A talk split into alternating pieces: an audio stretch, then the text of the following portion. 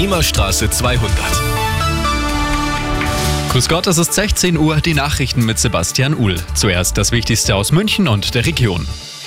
Die Landeshauptstadt gehört zu den teuersten Pflastern Deutschlands. Und die Preise gerade bei den Mieten steigen immer weiter, zeigt jetzt auch der neue Mietspiegel, den OB Reiter heute vorgestellt hat.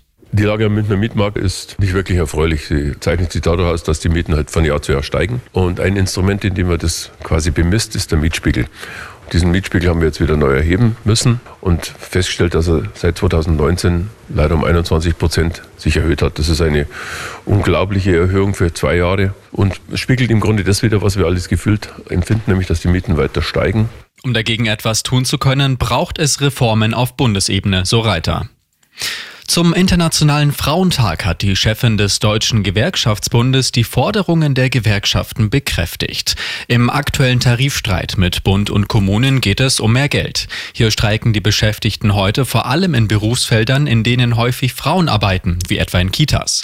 Laut der Gewerkschaft Verdi haben sich bundesweit etwa 70.000 Beschäftigte an den Warnstreiks beteiligt.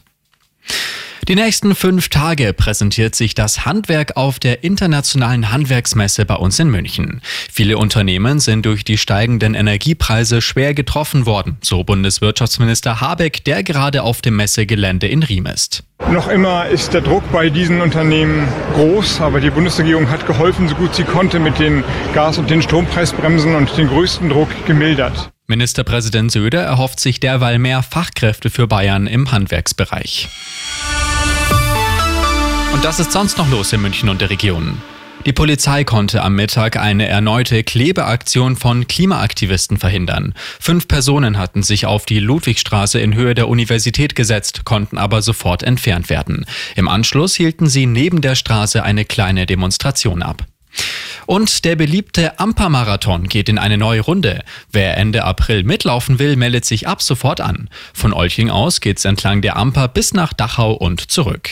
Teilnehmer können einen Drittel, zwei Drittel oder ganzen Marathon mit über 42 Kilometern laufen. Neuheuer, Sportler können sich die Strecke beim Amper-Marathon auch teilen.